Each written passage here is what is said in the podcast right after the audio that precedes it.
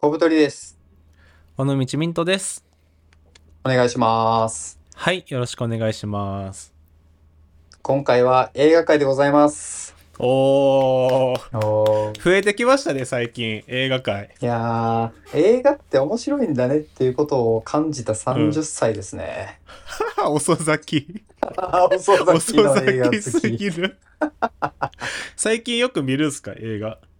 最近ちょくちょく見るようになりまして、はい。なんかこう、面白いってやっぱ聞く映画あるじゃないですか。うーん。でも、見に行くハードルが、韓国に旅行行くぐらい高かったんですけど、いや、そんなことないけど ね。チケット取るだけやけど。最近はですね、もうちょっとあのはい沖縄に行くぐらい、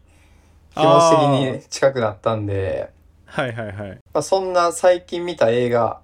派遣アニメ派遣アニメね。について話していきたいんですけど、はい。この時点で、派遣アニメなんやって人が98%ぐらいいると思います。はい。あらすじを紹介していきたいんですけど、まずこの派遣アニメっていうタイトル。この派遣は、あの、人を派遣するではなく、派遣を取るという、その時間帯に一番見られたアニメを派遣アニメっていうらしいんですけど、パーソルキャリア的な世界観じゃないの違います違います。あの、 違う。転職エージェントの話ではございません。あ、違うんや。違います。あの、ドゥーだとかでもないです。え、あれ、アニメ業界に派遣社員と入った人のブラックロードの物語じゃないですかで、思う人が結構いるらしくて、本当に。はいはいはい。僕も最初そうやと思ってましたよ。そうだよね。ちょっとね、タイトルがちょっと難しいというか、こう、誤解しちゃうなっていうところは悲しいポイントなんですけど、はい。まあ、どういう内容かって言いますと、はい。アニメ業界で監督デビューのチャンスをつかんだ斎藤瞳。これはね、吉岡里帆でございます。はい。が主人公で、まあ、それが、天才監督の王子千春っていう中村智也と、まあ、作品を作って戦うんですよ同じ時間帯に。でどっちが視聴率を取って派遣アニメになるかっていう、まうんあ、アニメ制作視聴率バトルものっていうような枠組みになります。はい。マジで面白かったんですよ。はいはいはい。ミントさんこれ率直に感想どうでしたそうっすね。あのー、まあ、ツッコミどころは多いが、普通に面白かったっす。そうですよね。はい。王道っていいなっていう感じです、僕。うん。うんこ。れやっぱめちゃくちゃ見やすくて、あの天才監督と、まあ、情熱はあるけど、スキルは拙い新人監督が、こうお互いバチバチ戦っていって、うん。で、新人監督は、やっぱ他のスタッフとか声優さんとかとうまくできないんですよね。うんうん。自分はいいものを作りたいけどみんながついてきてくれないとか。うん。で、その辺の前半の葛藤が、こう最終的なこう熱意とかにみんな当てられて、いいものを作ろうぜっていうことで、一つになっていくみたいな。はいはいはい。これね、誰がどう考えてもね、このストーリーになるとは思うんですけど、いや、お僕ね、最初5分ぐらいも見たところからね、あ、もうこれこうなるんやなってわかりますよ、あれ見えた、結論。いや、 そう、でも見えてるけど、でもそういうのも楽しいじゃないですか、それはそれで。そう。それがね、僕すごい面白くて、この前、結構前の回に、うん。ミントさん映画好きってことで、はい。良かった映画は、パンフレットを買うと楽しいよっていうことを聞いてて、はいはいはい。で、僕、上京ボーイズの出演者でもあるんですけど、一番のリスナーでもあるんで、 なるほどね。尾道ミントの言いつけを守って、ちゃんとパンフレット買ったんですよ。はい。へで、家で読んだら、もうめちゃくちゃ楽しくて、え。その設定の細かさとか、こういう意図を持って作られてるみたいな。うんうん。で、こう、よりね、深く理解できたっていうので、結構パンフレットを買うのもね、おすすめだよっていう話なんですけど、特に、僕が面白いなと思ったのが、はい。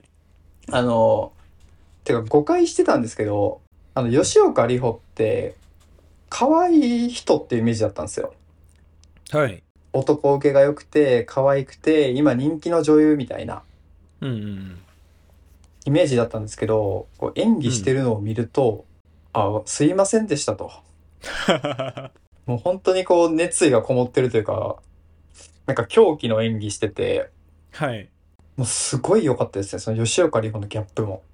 あー、確かにね。なんかパブリックイメージ的には、まあ、なんか、有村架純みたいな感じうんなんとなくのパブリックイメージ。可愛い女優さんみたいなイメージですけど、確かに、派遣アニメの吉岡里帆は、なんていうんですかね、まあ、身近にいるって言ったら語弊あるかもしれないですけど、割と一般人感、モブ感も出てて、その辺も良かったですよね。そうそううん。可愛さを消して戦ってて、確かにね。なんかそこがやっぱこう女優としての力をこう出してるって感じでめちゃくちゃ良かったですね、僕は。ああ、そうですね。あの、作品の中で吉岡里帆は監督だけど、一応メディアに露出して映画を売ってこうみたいな流れがあったんですけど、はい。その時に周りの人が、なんかその監督はちょっと可愛いから露出した方がいいよねとか言ってて、うん。吉岡里帆の顔がちょっと可愛いレベルで収まる世界線ってすげえなと思ったんですけど、 はいはいはい。めちゃくちゃ可愛いぞ、吉岡里帆の顔はと思って。確かにその辺はうまいこと描いてましたね映画内でそこちょっとね、違和感感じたっていうのと、うんいろんな刺さるポイントあったと思うんですけど、はい僕が一番ぐさっときたのは、うん天才の王子監督っていうのがいるんですけど、はいまあ、その人はこう努力をみんなに見せない。なんかこう裏でさささっと脚本とか書いてきて、あーもう10話分できたよみたいなおしゃれなことをやりたがってるんですけど、実際はもう本当死ぬほど書き直して、もう努力うんに努力を重ねてアニメ作ってるみたいな描かれ方をして、はい俺たちはもう机にかじりついて一文字一文字もう書いていくしかないんだよみたいな。うん脚本をぐちゃぐちゃにした紙の山を背中にしてもう机にかじりついて書いてるんですよね、うんうんでそれを見た時にいや俺もどんなに体調悪くても米田行って MacBook のキーボードを叩くしかないんだよと思ってはい はいやっぱそこはねすごいいやその通りだよなと思いましたあーなんていうんですかね僕派遣アニメけ結構好きなんですよ映画としてはうんでもなんかあのツッコミどころ多いなって最初にも言ったと思うんですけどなんかそこちょっと話していってもいいですか僕なんかそれこそ僕この派遣アニメってまあお仕事ものの結構心が熱くなるなんか展開の映画かなと思ってるんですけどはいはいなんかそれって本当にそれでいいのかなって思ったところちょっとあるんですよね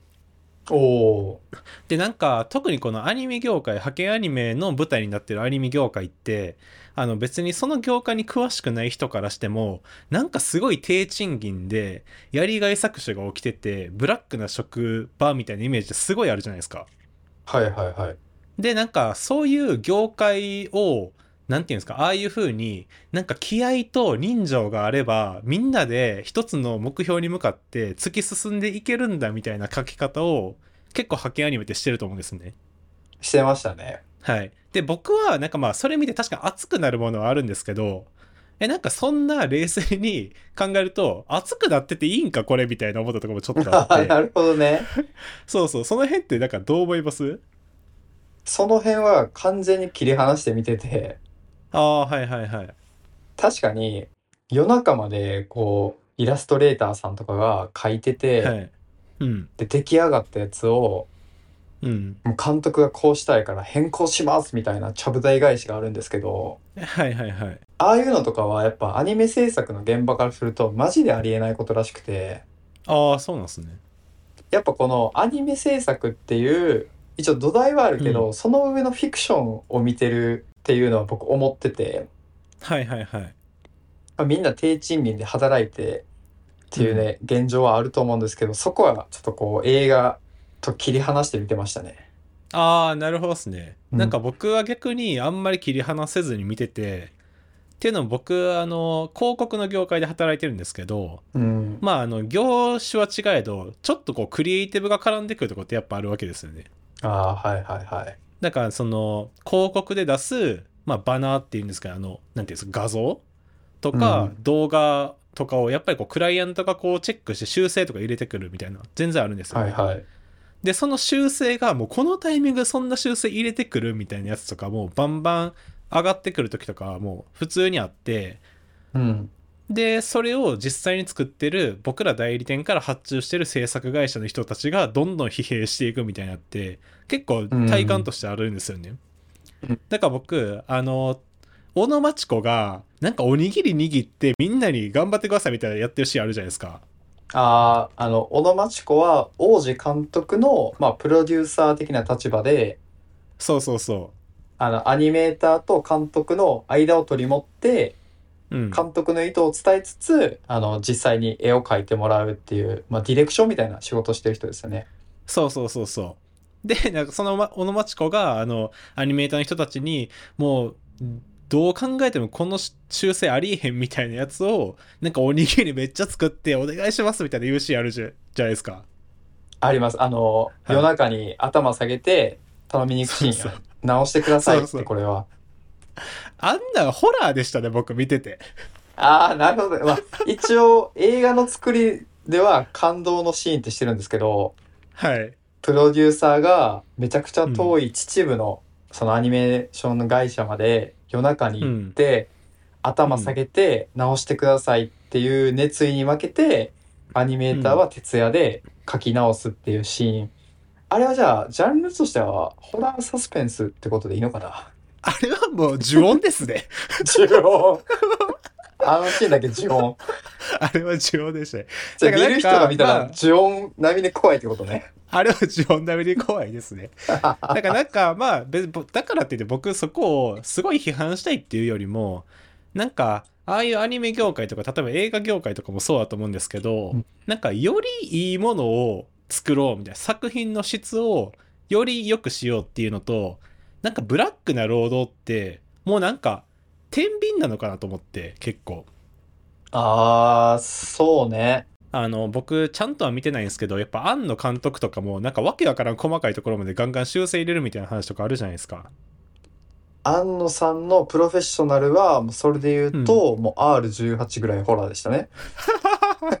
そうそうでもそういうことをやることによって多分作品の質って上がっていくっていうことじゃないですかだからなんかその辺ってなんか今時代の風潮的にはもうブラックな労働ってダメだよねどんどんホワイトにしていこうみたいな世の中の流れあると思うんですけどあんまそれが進みすぎるとじゃあそういうクリエイティブなものづくりとかってなんかあんまり面白いものができにくくなるのかなとかはちょっと見ながら思ってましたね確かにな、その魂と睡眠時間を削って何かを作るみたいな。そうでそもう今ね、いや、ちゃんと寝て効率よく作ろうぜみたいな感じもあるし、うん本当にその高みにいる人は、やっぱ魂とかを削ってるのかないややっぱそうなんじゃないですかだってあの王子監督とかあの吉岡里帆の「瞳」でしたっけ、瞳でとかすね、に吉岡里帆うんワーク・ライフ・バランスという言葉はないじゃないですか確かにな、あれだって、うん派遣業界のアニメやとしたらもう失敗してるもんね、セールス。いやブラックアニメそうをそうね まして。そういやそうそうなんかなんかそういうマジの一部のクリエイターたちには別にそういう働き方って全然いいと思うんですけど、なんか我々こう観客の大多数は要はあのアニメーターたちじゃないですか立場としてはまあ、まあ、下請けみたいなもんよね。そうそう一労働者だと思うんで、うんなんかそういう僕たちがあの映画を見てなんか単純になんか触発されて俺も頑張ろう私も頑張ろうって思うっていうのはちょっとどうなんやろと思いながら見てましたね。ああ、なるほどね。はいその熱意を持って作品を作るっていうスタンス自体はいいけど、うん、現実問題、その生活とか賃金ってなると、ちょっとこれどうかなっていうことを思ったって感じか。あそうですねそこに安易に乗っかりすぎるともうそれこそそのこの派遣アニメという映画を作っている側の思うツボなんじゃないかとかちょっと思ってました。ああ、なるほどね。はい、いやそうですまあだからといってこの作品が悪いとかいうことではなくてちょっと気になったっていう感じですね、なるほどね。俺もこう記事とかをライターとして書かせてもらうことあるんですけど、はいはいはいなんかもうめちゃくちゃいい記事作りましょうよみたいなこと言ってブラックな労働してる人とかを見ると、はいいやそうしないと本当にできないのかなってこと思ったりとかはいあとこの前あの企業の面接というかちょっと話させていただくことあったんですけど人事のあ方あと、はいうちはあのガッツあるライターさんしかできないんですけど大丈夫ですかみたいなこと言われて はいはい。思わず「えマーケティングにガッツっているんですか?」って言っちゃったんですけど 怖 バチバチじゃないですか。いやいやはい。まあでもやっぱそういうマインドでこうなんていうかハードワークをしてこそいいものができるっていうのはまあ実際あるとは思うんですけど、自分がやりたいかって言われると、まあ見るぐらいでいいかなっていう気もするよね。そうですね。で、結構今ってその過渡期だと思うんですよね。まあもちろんホワイトの方がいいよねって、まあみんな思ってると思うんですけど、その移行期というか、だからなんか結構この派遣アニメのこの公開のタイミングってマジでギリギリやったんじゃないかなと思いますね。もうちょい後やったら、あーもうただの ブラックロードワリ映画として見られてた可能性もあるよなと思ってました。確かにねすごいいいうん指摘で、これもともと原作が小説なんですよね。ね、らしいですね。辻村美月作品だったと思うんですけど。でこの小説が2014年に発行されてるんで結構やはっいはいはぱいその当時の価値観というか、うーん。まあもうそんなにも変わってるのかっていうことでめちゃくちゃびっくりするんですけどあそうですねあとなんかその多分時代性がその小説とこの映画の時で、まあ、10年弱ぐらいずれてる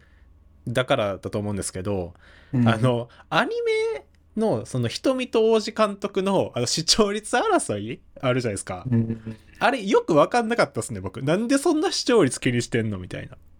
あー今もあるみたいなこれはやっぱテレビ局論理だと思うんですけどはいはいはいそのテレビ局って視聴率がお金に変わるんですよね。はいはい同じ CM を1本打つときに視聴率5%と20%の枠があったとしたら、うん単価が単純に4倍上げれるんですよ。はいはいはいっていうので1%でも高い方がいいよねっていうのがテレビ局側の論理。うんうんで派遣アニメはテレビアニメ土曜の7時やったかな枠としては。そうですね夕方ぐらいだった気がしますね。に公開の、まあ、子供向けアニメっていうことだったんで一応まあその媒体としてはテレビだったから、まあ、視聴率っていうことを視聴率争いっていうのがうんなんか割とメインテーマになってたのかなって気はしたけど、はいまあ、これも現代やったらそのサブスクもあるしうん例えばツイッターのトレンドに入ったかどうかとかいろんな指標があるから、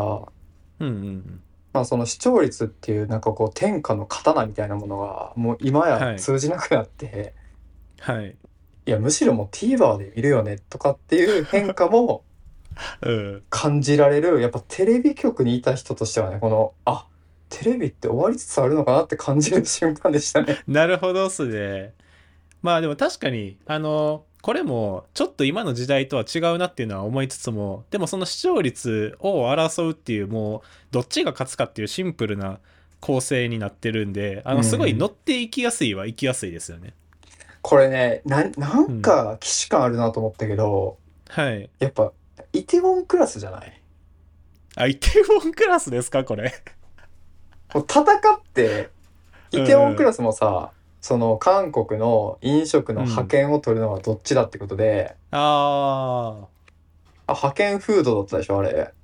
そうですね派遣フードはいはいで分かりやすく敵がいてでまあ敵には敵の事情もあってで最後、あれ最後どうやったっけ派遣アニメって最後負けるんか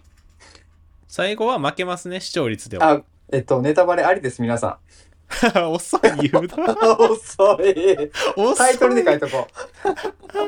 いやでもねあの展開やったら勝つことないなってみんな思うと思いますけどさすがに、まあまあまあやっぱそういうシンプルなストーリーうん惹かれるんじゃない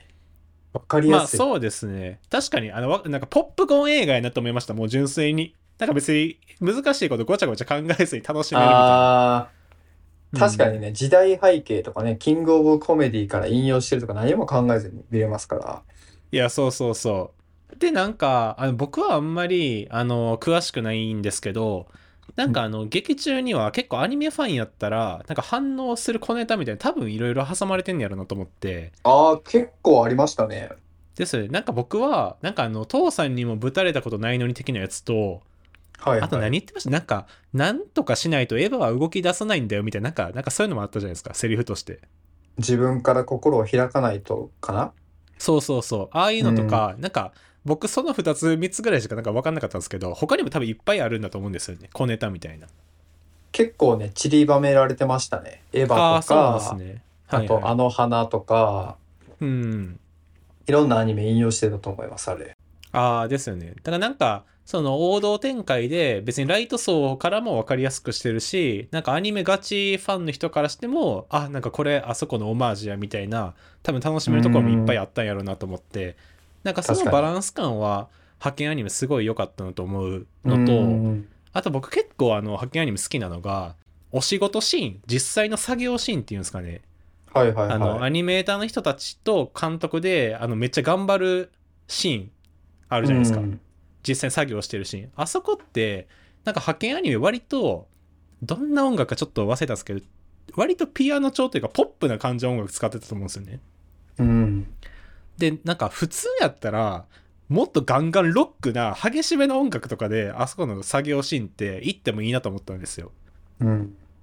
でもなんかそこを割と柔らかい言い方あれですけどちょっと女性っぽい感じの音楽でまとめてるところとか毎週視聴率争いしてるところのあのピンクと青のなんかなんていうんですかあの競争のああ、そうっすね。これ、それぞれのアニメに、そのテーマカラーがついてて、うんで、その視聴率も、ただ数字出すんじゃなくて、そのテーマカラーに沿ったキャラクターが、言ったらなんか徒競走みたいなのしてて、そうそうそうそうで、先にたどり着いた方が、その週の視聴率が高いみたいな演出があるんですよね。そうそうそうそうあの辺の演出とか良かったです僕結構好きでしたねポップで見やすいし、うんあとごめんなさい僕あともう一個だけちょっとなここが一番引っかかってたとこちょっと言っていいですかはい。あの、その中村、中村じゃないわ。吉岡里帆が中村智也に、こう、勝ちたいっていう気持ちがあるじゃないですか。はいはいはい。あれなんで なんで勝ちたいのあれ。あれはですね、はい。あの、吉岡里帆はもともと公務員だったんですよね。はいはいはい。で、その中村智也が作った伝説的なアニメを見て勇気づけられて、うん。自分も人を勇気づけるようなアニメを作りたいっていうことで、アニメーション会社に転職するんですよ。はい。そっから、こう、大地千春と肩を並べて戦うようになるんですけど、うん。その超えたいって思うのは、王子千春を超える作品を作れば、過去の自分が見た王子作品よりもすごいものができるから、そのう分んいろんな人に届いて勇気づけれるんじゃないかっていうことが動機で超えたいって言ってましたよね。でも、勝たなあかんのかなって、俺ずっ、僕ずっと思ってたんですよ。見ながら。勝たんくてよくないみたいな。いああ、あなたの主観ですよねみたいな話。や、そうそう。いや、なんかね、あ、そ、そこ、あの、吉岡里帆が、その過去少女時代にあの中村倫也が作った作品を見て感化されてで私もこんな作品を作りたいなんか誰かに響くような作品を作りたいっていう動機は、あの分かってるんですけどうんじゃあなんでその自分を奮い立たせるきっかけになった過去の王子監督の作品ちょっとも引用せえへんなってめっちゃ思ってたんですよ僕ああ、影響受けてるはずやのにってことか。そうそうなんかそこって1ミリもほぼ出てこないじゃないですか過去の王子作品って過去の王子作品出てこないですね。しかも、その、監督としての、まあ、作家性みたいなところは全く違うから、二人が。はいはいはい確かにな、影響本当に受けてんのかっていう感じではあったね。そうだからなんかそこのなんていうんやろなどういう影響を受けてどういう心情になったのかみたいな背景ってなんかすごい全部あーカットされてるなと思ってて派遣アニメについては。 な確んかなんか吉岡里帆のその勝ちたいっていう気持ちだったりなんかあの時の私みたいな子供とか人を救いたいみたいなああいう動機が僕いまいちピンとこなかったんですよね。暴君みたいだったってこと勝ちたい、勝ちたいって。いや、あの、勝ちたいという気持ちは別にわかるんですけど、なんで勝ちたいかみたいな背景もっと背負わせてくれたら、 まあ、よかったなっていうのあーなるは、ほどね。まあ、ありましたから。まあ、でも、そんなんしてると多分尺足りないんでしょうね。あー映画確かに。うん俺はその尊敬して目指してる人だからこそこの人を超えた時に、本当にこう納得のできる素晴らしいものが作れるっていう、うんなんか副次的な効果があるのかなと思ってうんだから目標にして超えたいって思ってたっていうのと、うんうんまあ、そそれがその吉岡里帆のなんかこう内的動機やとしたらその外的要因としては、やっぱその勝たないと視聴率争いに、その会社の看板も背負ってるし初監督作品やけど、勝たなければ次がないっていう状況やったからはいはいはいもう自分のそのキャリアとか監督人生としてもここで絶対勝たないともう負け犬になっちゃうからっていう両側面あんのかなと思ったけどね。ああなるほどっすねなんかあの僕が多分アニメあんまり見ないからかもしれないですけどなんかアニメ監督ってその一回こけたらアウトなんすか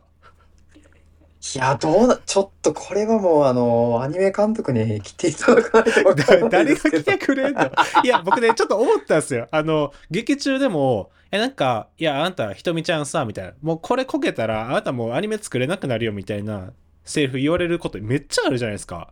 ありますね。なんでって思ってたんです別に一回こけるだけそんなダメなのアニメ監督ってって思っちゃあっーどうなんでしょうね。なんか、細田守さんとかもさ、てはい時をかける少女、サマーウォーズみたいな、もうグイグイ来て、はいはいはいあれみ、未来の未来あったっけみたいになってるから、 はいはい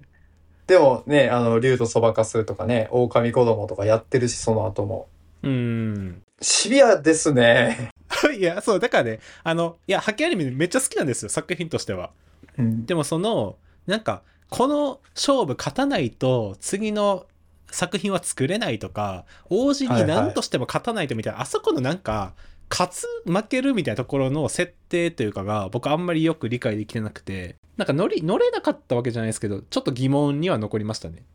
なるほどね。はいやっぱそのあたりはその分かりやすく戦いっていう構図を作ってストーリー引っ張っていく上で、もうちょっとこう語りきれずに捨てたとこなのかもしれないね。まあそうですね多分あの捨ててるんだと思うんですけど多分僕がごちゃごちゃ言い過ぎてるだけですよ多分 いやーすごいひねくれ者なのか監督気質なのか。どっちかですね。僕こうやって文句ばっかり言ってるんですけど、あの、やっぱいいところもすごいあったなと思ってて、あの、序盤に王子と瞳のなんか対談みたいなイベントあるじゃないですか。あの地獄のアニメイベントみたいな。はいはい。ありましたね。なんか記者会見みたいな。この二人がこの枠で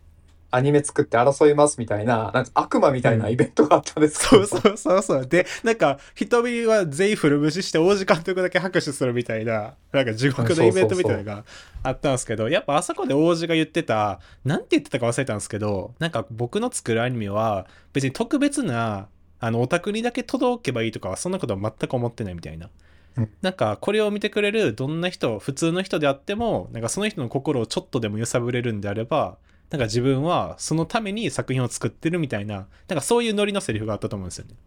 うん。なんかあそこが結構この発見アニメすごい良かったなと思っててうん、なんか先民思想じゃないというか、あ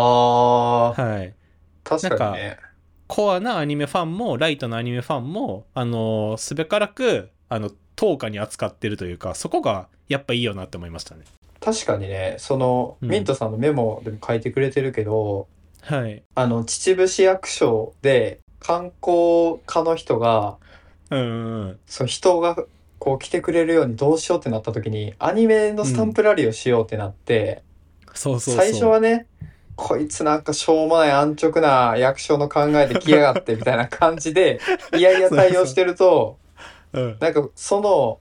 いわゆる一般「ドラゴンボール」しか見てませんみたいな人が、うんうんちょっとずつこのアニメを見ることでそのアニメの良さに気づいて、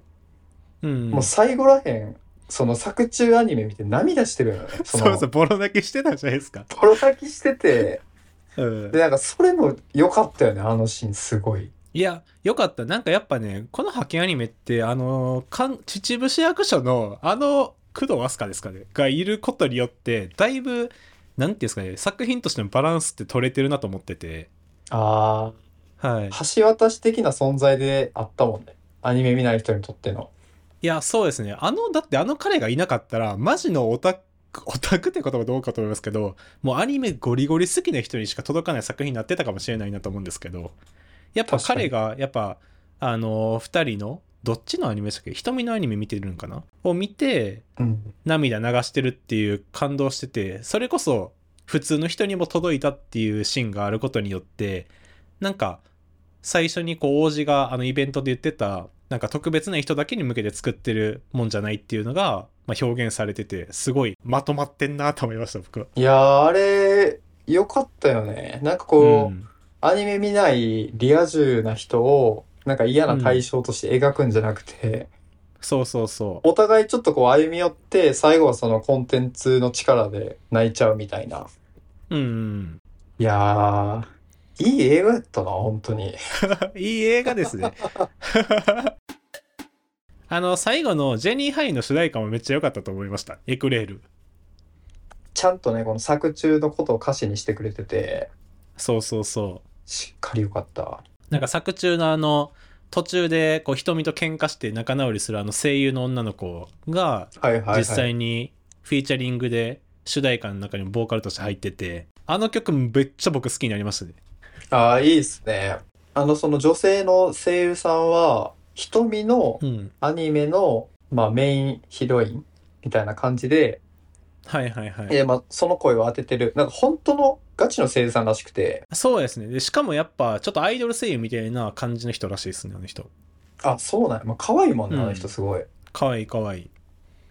でなんかそれこそパンフレットで読んだんですけど普通にすごい俳優俳優じゃない声優だから声もバシッと当てれるらしいけど、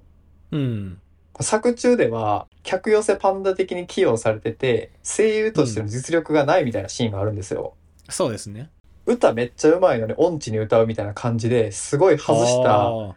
声優の声の当て方を無理やり演出で作ってやったらしくて、へえそういうのを書いてるパンフレット面白いなと思いましたね。 パンフレットデビュー的な